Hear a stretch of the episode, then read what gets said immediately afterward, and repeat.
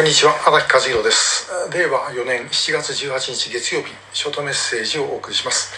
で、えー、今日お話しするのはあの軍種の話です、えー、軍種っていうのはあの軍隊の軍に種と書きます。えー、要はあの軍隊の最大の区分ですね。陸軍海軍空軍という区分に関してなんですね、えー、日本の場合は陸上自衛隊航空自衛隊そして海上自衛隊と3つに分かれます、えー、自衛隊って本当は変な名前ですね。ハイと軍にした方が、え同じことなんですからいいと思います。で、えまあ、それはともかくとしてその3つの自衛隊のですね違いを表す的確な言葉があります。これ、え陸上自衛隊は用意周到動脈交換海上自衛隊が伝統牧師優位が独尊そして航空自衛隊が勇猛果敢死に滅裂。ということです。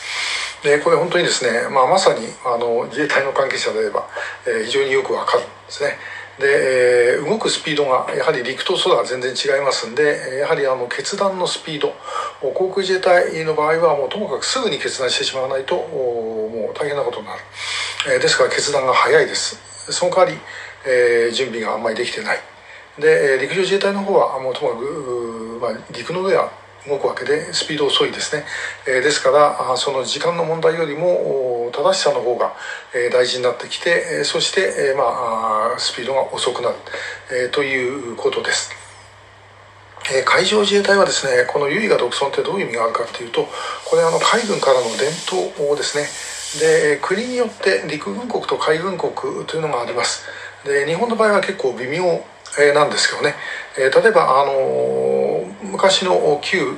ロシロシアあるいはまあソ連というのは完全な陸軍国ですね。それからあの北朝鮮も韓国もやっぱり陸軍国です。でそうなるともう圧倒的にですね、えー、陸軍の方が強い、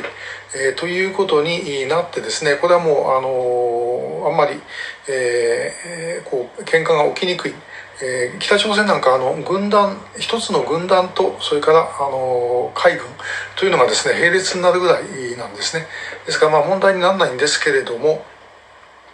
で、えー、日本の場合やはりですねあの海軍国という色彩も少なくとも戦前ありました。で人数からでは当然陸軍の方が多かったわけですけども海軍、えー、はやはりですねこの島国ですから非常にですね、えー、まああの役割が大きかったですね。で、まあ、世界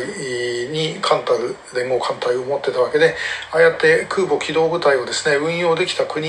えー、というのは、まあ、史上今のところアメリカと日本しかない、えー、ということです。で、えー、まあ、そういうことを考えるとですね、まあ、当然、えー、このこ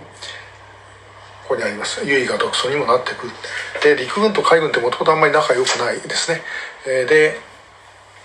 えー結構だからその日本は、まあ、前にもちょっと話した話をしたことありましたけどもアメリカと戦争してる時でも、まあ、アメリカというかアメリカイギリスオランダ、まあ、ともかく世界中のですねあの大国と喧嘩をしている時でも陸軍と海軍は仲悪かった。えー、海陸全力を挙げて戦い余力を持って米英に当たるという言葉があったんだそうです、えー、というような状況だったということですね。それで、えー、アメリカは占領政策の中で、え、この日本のですね軍を、まあ、のなくしていくと。で、え、しかしそうは言ってもですね冷戦になって、え、また元へ戻さなきゃいけなくなったと。でその時に、え、旧軍の色彩をですねあの戻したのは海軍の方です。だから今の海上自衛隊もあの自衛官機というのは昔の旭日機、ですしそのいろんな使っている言葉とかですねそういうのもかなり昔の色彩を残してます。で陸はあのもう徹底して潰されました。これどういうことかっていうとですねあの日本の海軍は、まあ、ほとんど海に沈められちゃったわけですね。で、え、まあ本当乾杯だったと。で陸軍の方はあの終戦の時点でもまだあのかなり残っていた、えー、中国大陸とかですね、えー、そういうところでは